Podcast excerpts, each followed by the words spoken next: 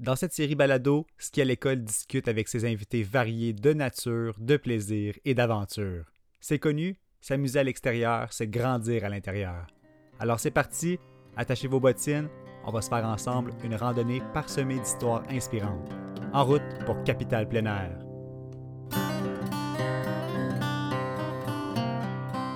Bienvenue au dixième épisode de notre série balado. Mon nom est Benoît Hudon de Ski à l'école. On le sait bien, le plein air, ça apporte toutes sortes de bienfaits et aujourd'hui, on va se demander quels sont les avantages que procure la pratique du plein air sur l'intégration des nouvelles personnes qui arrivent au Canada. Adrienne est la fondatrice du programme interculturel de plein air basé à Montréal et en est quand même à sa dixième année à créer de belles relations autour du ski de fond, en randonnée ou même en canot. Adrienne nous partage quelques astuces pour profiter au maximum d'un environnement urbain, elle qui est une pro et qui prend par exemple le bus avec ses skis de fond pour aller de parc en parc en milieu urbain. C'est très inspirant sa façon de faire. C'est vraiment une personne qui tisse des liens entre diverses cultures et la nature. C'est génial, ce sont de belles valeurs. Bonne écoute. Adrienne, un énorme merci d'être parmi nous. Comment tu te sens l'idée de parler de plein air aujourd'hui? Euh, c'est un de mes sujets préférés, alors je suis très heureuse. J'ai hâte. ben oui, je lisais quelque part là, euh, sur votre site web, je crois bien que ton activité favorite, c'est le ski de fond. C'est bien vrai? Oui, oui, j'ai appris avec mon père dans le parc de la Gatineau euh, quand j'avais 10 ans. Puis là, j'en fais beaucoup avec mes participants et j'adore ça de plus en plus. Ah, c'est excellent ça, parce que oui, tu es originaire d'Ottawa, c'est ça? Oui, exactement. Euh, je suis née à Ottawa, j'ai grandi là. Après, j'ai bougé un peu, puis maintenant, ça fait depuis 2002 que je suis à Montréal quand même. OK. Est-ce que tu dirais que ta passion ou ta piqûre plein air s'est un peu passée dans le parc de la Gatineau? Est-ce que tu allais t'amuser là de temps en temps? Oui, alors ça a commencé avec mon père qui aimait beaucoup bouger et il aimait beaucoup la nature. Euh, puis, non seulement dans le parc de la Gatineau, mais aussi en été, j'avais la chance de participer à des, des camps d'été pour les jeunes. Et là, j'ai appris aussi le kayak et tout. Mais ça, c'est une autre saison, mais c'était important pour moi. Ben oui, c'est ça, parce que là, euh, actuellement, tu es rendu à Montréal, mais là, tu mentionnes kayak, tu mentionnes ski de fond. Est-ce que ta relation avec le plein air s'est un peu modifiée en milieu urbain? Certainement j'ai vraiment appris à adorer la nature urbaine, les parcs urbains et le plein air urbain. Je vois à quel point c'est pratique d'organiser des sorties de ce qu'ils font en hiver. Je peux apporter euh, des activités utiles, ludiques, un peu exotiques euh, aux nouveaux arrivants, euh, même sans quitter mon quartier. C'est incroyable. Alors que bien que j'adore le kayak, le canot et tout ça en été, c'est toujours plus compliqué. Il faut sortir, il faut avoir plus d'équipements spécialisés. On peut le faire en ville, mais c'est vraiment beaucoup plus compliqué que le ski de fond. OK, c'est ça. Parce qu'on va parler du programme euh, que tu as fondé en 2010 juste un petit peu plus tard. Mais je trouve ça intéressant de parler du milieu urbain parce qu'il y a beaucoup de gens qui habitent en ville et de plus en plus. Alors je me dis, c'est quoi les petits trucs pour s'approprier ou du moins développer une culture du plein air pour soi, personnel, puis peut-être même après tisser des liens communautaires quand on est en zone urbaine, puis on veut s'amuser à l'extérieur? Ben, je pense la première chose, c'est de s'informer, parce que de plus en plus, avec la pandémie et même avant, euh, les villes mettent en place et les associations aussi des opportunités incroyables de s'amuser en plein air. Je sais qu'à Montréal, mais aussi à Ottawa, euh, juste par exemple, il y a plein de nouvelles pistes de ski qui sont tracés euh, qui sont gratuits d'accès un peu partout euh, dans la ville, dans les parcs, euh, le long de la rivière des Outaouais, tout ça. on m'avait parlé de ça. Puis, c'est, il faut, faut, vraiment savoir c'est quoi, c'est où. Donc, juste prendre quelques minutes pour s'informer de temps en temps, puis pas hésiter d'en profiter. Puis, une chose qui m'a aidé, qui n'est pas forcément pour tout le monde, mais pour moi, en tout cas, je me suis amusée à, jouer un peu avec euh, les opportunités avec le transport en commun. Je trouve ça assez trippant d'aller quelque part avec ah. mes skis de fond. Euh, en bus et ça fait comme un, petit voyage, une petite découverte, une escapade et même si c'est juste l'autre bout de la ville ou quelque chose. Puis on peut même, si c'est un parc linéaire, on peut skier puis on peut reprendre le bus à l'autre bout. En tout cas, ça, c'est des, des, astuces. Puis aussi, je dirais de peut-être prêter attention à la faune urbaine. Euh, je commence à sortir un petit peu avec des clubs euh, qui observent des oiseaux, puis on peut voir des chouettes, des hiboux, des rapaces, puis d'autres oiseaux euh, vraiment intéressants en ville. C'est vraiment trippant.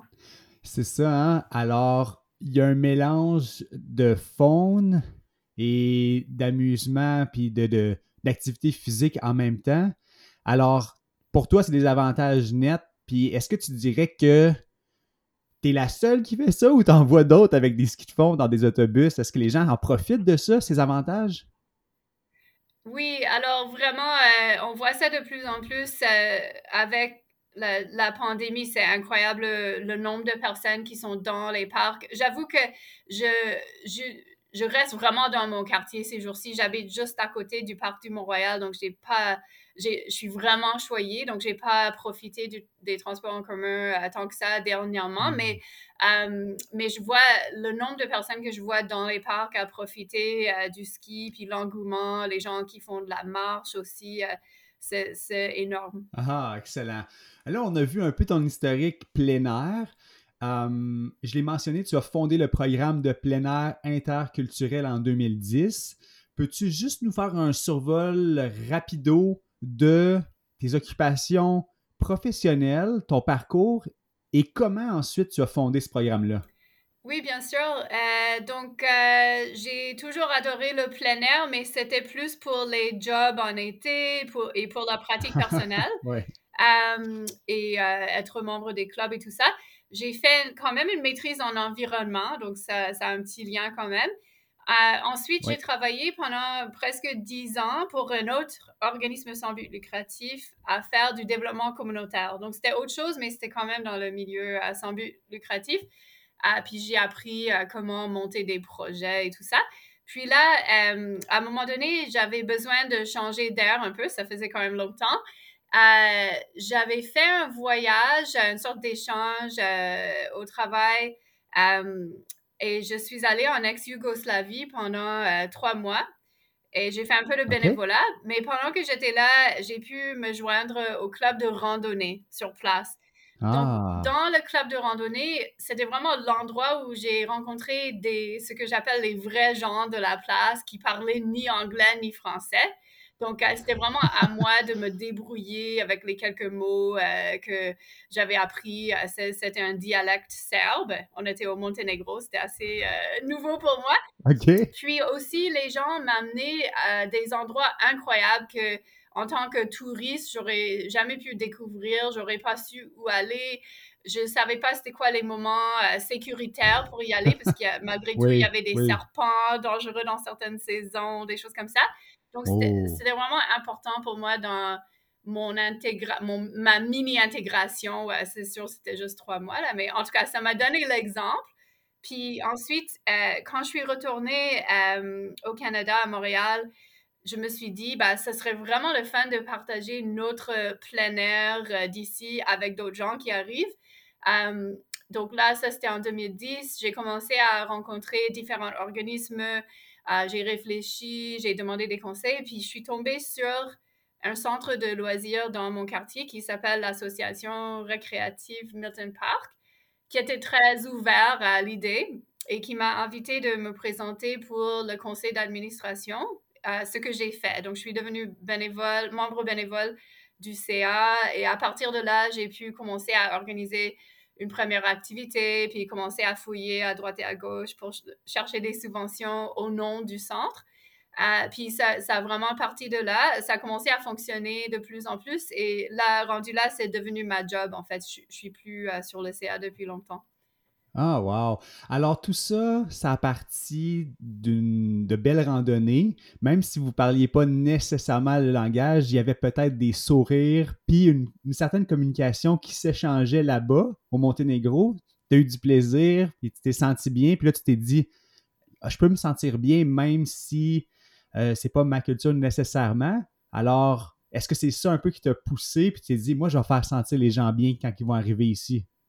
Oui, exact. C'était vraiment un bel exemple de comment en sentier, on, on marche avec d'autres gens euh, et ça brise la glace tout de suite de- dans la nature, de partager tout de suite un intérêt commun, une passion commune euh, pour la randonnée puis, ou, ou la nature. Puis là, euh, déjà avec ce lien-là, on a pu, euh, comme tu dis, avec les sourires, les gestes, les quelques mots en commun par ici, par là, quand même communiquer adéquatement. Et, euh, et donc, je me suis dit, en effet, ce serait vraiment un, un bel outil, le plein air, Ah, pour euh, rapprocher les gens et euh, aider avec l'intégration. Puis aussi pratiquer la langue.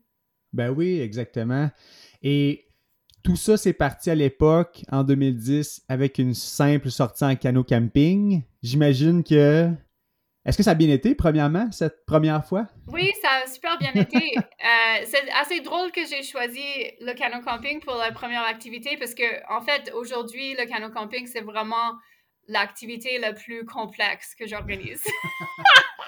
Mais j'étais motivée. Alors, j'ai commencé avec ce qui me motivait, ce qui m'interpellait le plus. Ouais. Euh, ça s'est bien passé. En fait, on, on, avait fait ça en collaboration avec un camp de scouts qui avait déjà okay. une bonne partie de l'équipement, euh, qui avait ah, un guide. Oui. Donc, j'avais beaucoup d'aide. C'était plus euh, de recruter les participants, rassembler le groupe et j'ai beaucoup appris de, de ces guides-là euh, et mm -hmm. tranquillement maintenant, c'est moi qui guide ce genre de sortie, mais en tout cas, ça s'est très bien passé. Sauf qu'il a plu tout le, le, long de la fin de semaine, mais on a eu beaucoup de fun pareil.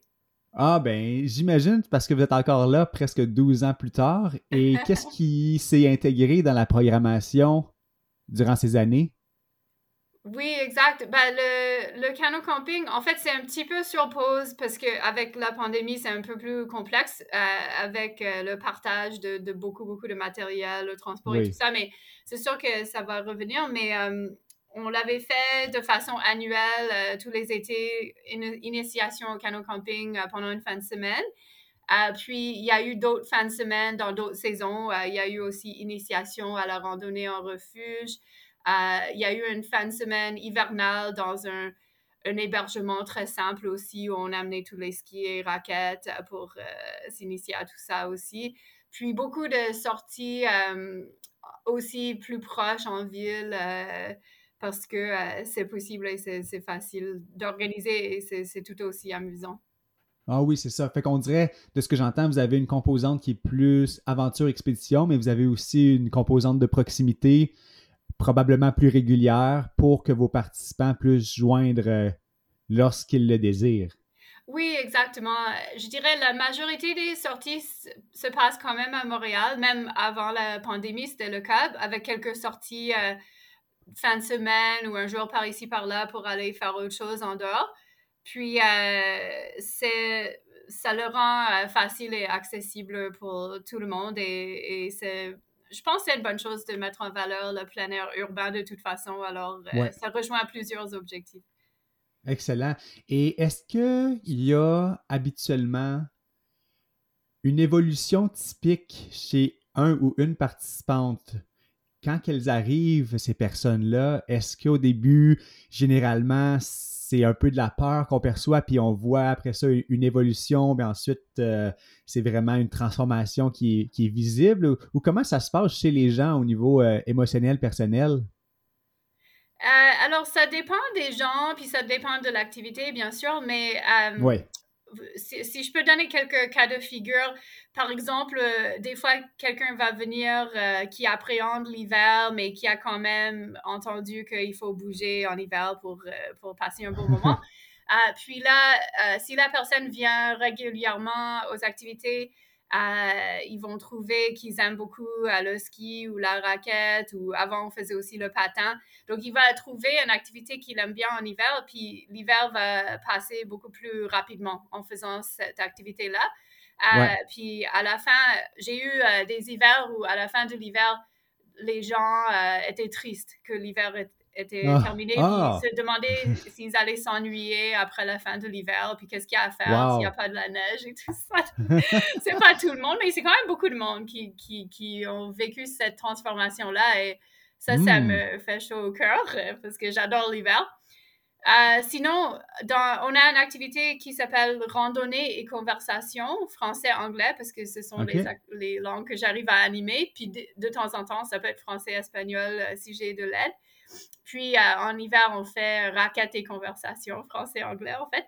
On fait ça sur le Mont-Royal, c'est chaque semaine. Et les gens apprennent à se connaître. Puis, il y a eu des, petits groupes d'amis qui se sont formés avec ça, qui sont très ouvert et convivial. Euh, donc, ces amis-là vont inviter un peu tout le monde à venir euh, peut-être au resto après l'activité. C'est des gens qui se voient toujours maintenant. Donc, c'est chouette de voir les gens trouver un, réseau social à travers les activités, euh, puis garder le contact avec ces gens-là et poursuivre leur échange interculturel, leur pratique linguistique, poursuivre le ski de fond aussi ensemble, etc. Euh, puis des fois, ils vont enseigner euh, l'habilité à leurs amis, à leur famille. Ah oui?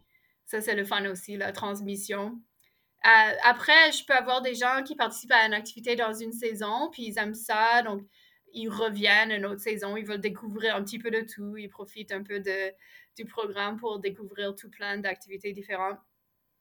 Après, on peut avoir des gens aussi qui viennent simplement une fois euh, et, c'est correct aussi. On est bien ben heureux de les accueillir. Ben oui, wow, c'est super qu'il y ait euh, un maillage ou un, tissage communautaire grâce au plein air. Et qui habituellement vient aux activités? Est-ce que vous invitez certaines clientèles en particulier, des tranches de la population? Comment ça fonctionne?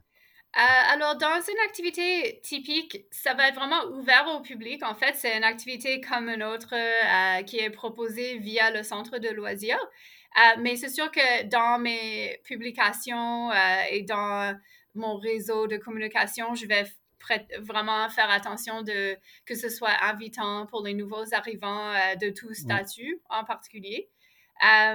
puis aussi, de temps en temps, on va accueillir un, un organisme partenaire. Donc, un organisme d'accueil des nouveaux arrivants ou un organisme qui travaille spécifiquement avec les demandeurs d'asile, euh, etc. OK, excellent.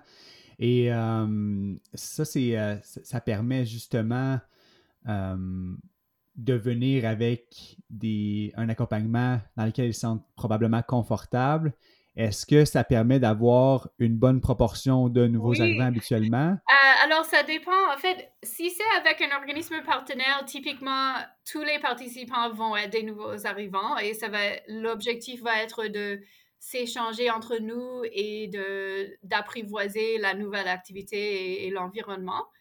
Après, euh, pour les activités qui sont ouvertes au public, ce que je fais un peu plus souvent, en fait, euh, là, on pourrait avoir des gens qui sont mmh. ici euh, établis de longue date aussi, ou même des gens nés ici. C'est pas fermé.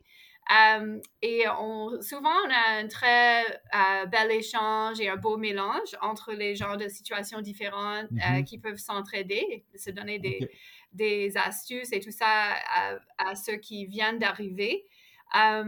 Puis, ça dépend de l'activité. J'ai remarqué, par exemple, si j'ai une activité qui demande un peu plus de, d'habilité et de matériel, par exemple, j'ai un programme de vélo qui est encore pas très développé. On n'a pas de vélo. C'est juste, on se donne rendez-vous avec des gens qui ont des vélos et on fait du vélo. Donc, j'apprends pas, j'enseigne pas le vélo non plus. Donc, il faut arriver en sachant comment faire du vélo et avec son vélo. Donc, ces deux barrières-là, ça fait en sorte que c'est une activité qui, est moins mélangée. Avec, euh, il y a moins de gens d'origine différente, il y a moins de nouveaux arrivants euh, qui viennent vraiment juste d'arriver, etc. Hmm. Euh, c'est sûr qu'il y a des solutions à ça. donc, j'y pense un petit peu, mais c'est pas une des activités les plus importantes. Mais je dirais, là, on a des raquettes qui appartiennent à l'association, on a des skis donc, pour ces activités-là, les gens peuvent arriver euh, sans matériel. Et aussi, euh, j'ai la, capacité de leur enseigner depuis le début ces activités-là. Donc, euh, ils peuvent arriver sans aucune expérience. Donc là, on peut vraiment avoir une mixité plus intéressante. Ah, c'est bien ça.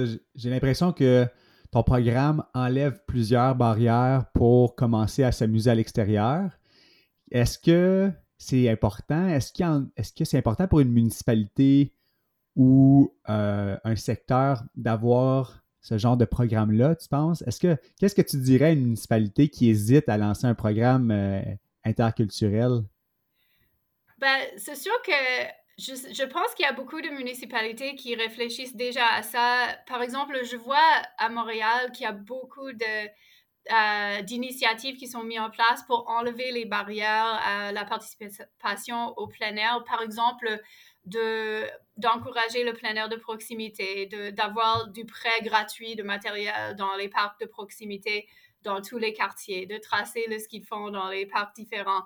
Euh, il y a même des cliniques, euh, des fois il y a des cliniques qui sont organisées en collaboration avec, avec un arrondissement et un organisme. Donc c'est sûr qu'il y a, il y a quand même des efforts qui sont faits et je suis sûre que ça doit avoir un bon impact. il y a beaucoup de, en effet, il y a beaucoup de barrières qu'on peut travailler à enlever. Donc, ça, euh, dès qu'on fait ça, dès qu'on essaie de réfléchir c'est quoi les différentes barrières, puis on essaie de les adresser au, mieux, le mieux c'est. Euh, j'ai vu à, Sherbrooke, en fait, euh, il y a la ville en partenariat avec un individu qui avait démarré ce qu'ils appellent plein air interculturel en Estrie. Puis ils ont, ils font, ils font vraiment ça à leur façon mais euh, j'avais le, bonheur et la chance de pouvoir discuter avec eux au début de leur programme. Donc, j'ai, euh, on a pu faire un peu de, partage d'idées et tout ça. Puis, c'est vraiment fun de voir, ils ont établi toutes sortes de partenariats avec euh, des organismes de plein air, des clubs, etc., pour offrir gratuitement toutes sortes d'activités. Et ils ont des bénévoles qui sont plutôt euh, des gens de Sherbrooke qui sont plus établis, qui vont euh, échanger avec les nouveaux arrivants. Donc, c'est un beau modèle aussi. Wow! OK, donc il y a un, courant, on sent qu'il y a un engouement certain et qu'il y a des initiatives euh, qui s'érigent un peu partout. Euh, même ici, j'en connais une, euh, juste ici au Relais plein à Gatineau, récemment, euh, pour encourager justement la mixité dans ski de fond. Alors, avec cet exemple-là de Sherbrooke et vous à Montréal, c'est vraiment bien que les gens travaillent dans ce sens-là. Et en, plus de ça, la, programmation plus plutôt terrain, j'ai vu que vous aviez aussi des formations en ligne, des webinaires, des webinaires pour donner de l'information aux autres associations ou pour partager l'information pertinente en lien avec le plein air interculturel. C'est bien ça? Oui, vu que le programme n'est pas un programme énorme, c'est quand même euh, à la taille humaine. Euh, en gros, c'est moi qui, je, m'occupe un petit peu de tous les aspects. Euh, donc, c'est sûr que j'ai des bénévoles pour m'appuyer mais j'ai pas de, nécessairement des intentions de devenir énorme. Je veux pas devenir gestionnaire. J'aime ça aussi animer. Donc, je mmh. garde ça un peu à une, grandeur raisonnable. Mais pour quand même partager euh, ça avec encore plus de gens, je trouve c'est important de créer des opportunités d'échanger avec d'autres organismes, euh, de partager ce qu'on a appris, d'apprendre d'autres organismes aussi. Et comme ça, euh, ce genre de modèle peut continuer à se proposer propager et devenir encore plus riche. Euh, donc, en effet, j'ai organisé euh, dernièrement un webinaire pour euh, aider les personnes racisées à avoir un meilleur accès au plein air. Donc, vraiment identifier c'est quoi les, les différents mmh, défis et, barrières aux personnes racisées. Puis ça, c'est important parce que je crois qu'on commence à en parler, mais on n'en parle pas assez souvent. Ça reste très tabou, je dirais, en fait, euh, mais il y a vraiment des, leçons euh, concrètes qu'on peut tirer de ça. Moi, en tout cas, via les, personnes qui sont venues présenter lors de ce webinaire, j'ai vraiment beaucoup appris. Donc, j'ai, des tâches euh, à faire dans ma liste de choses à faire pour améliorer cet aspect-là. Puis, dans le passé, on avait aussi organisé des, des webinaires ou d'autres ateliers, même en personne, concernant euh, les techniques euh, de rapprochement interculturel en randonnée. Donc ça, c'était une belle opportunité d'échanger aussi. Wow, c'est du concret. Est-ce qu'il y a possibilité pour les gens qui nous écoutent d'aller trouver ce contenu-là en ligne actuellement? Oui, alors euh, les deux ateliers dont je, viens de parler, le webinaire et, et l'autre, en fait, sont sur notre chaîne YouTube. Donc, si vous cherchez plein air interculturel sur YouTube, vous devriez pouvoir le trouver. Euh, et sinon, je crois que je l'ai rajouté aussi à notre site web euh, pleinairinterculturel.com. Ben oui, parce que ce site web-là, il est quand même bien garni. Tu tiens un blog aussi avec tout ça. Il y a, quand même de la belle information là-dessus. J'encourage vraiment les gens à aller euh, visiter votre site web. On va le mettre aussi dans les liens qui vont suivre les partages de cet euh, épisode balado, c'est certain. Est-ce qu'il y avait un, petit mot de la fin, euh, une, leçon pour nous à retenir ou quelconque commentaire pour finir cet entretien, Adrienne? Ben, peut-être juste dire que c'est très inspirant de, de, parler avec toi, qui est impliqué dans ce genre d'initiative aussi, et de voir que ça se développe euh, un peu partout. Et j'ai vraiment hâte de continuer à apprendre et à, approfondir le programme euh, grâce à ce genre d'échange. Tellement mutuel, puis euh, c'est vraiment intéressant de voir que il y a possibilité de vraiment s'amuser, de même de prendre l'autobus avec ces skis de fond. Donc ça, j'ai vraiment appris notre conversation que il y a du plein air. Donc, si vous êtes dans une zone urbaine, informez-vous. C'est la leçon à retenir d'aujourd'hui. Il y a vraiment possibilité d'aller s'oxygéner à l'extérieur et d'avoir du gros fun. Alors, merci Adrienne pour, euh, pour ce mot de la fin. C'est bons mots. Puis on vous souhaite euh, tout le succès du monde là, euh, à la hauteur de vos ambitions pour votre programme. Merci également. Merci, au revoir. Un immense merci, Adrienne, pour ton temps. C'est incroyable ce que peut faire le plein air et des gens euh, aussi passionnés que toi pour l'intégration et pour euh, le plaisir. Au final, c'est ce qu'on recherche, le plaisir pour tout le monde, autant dans l'intégration après que le développement et la poursuite des activités pour une vie, on l'espère.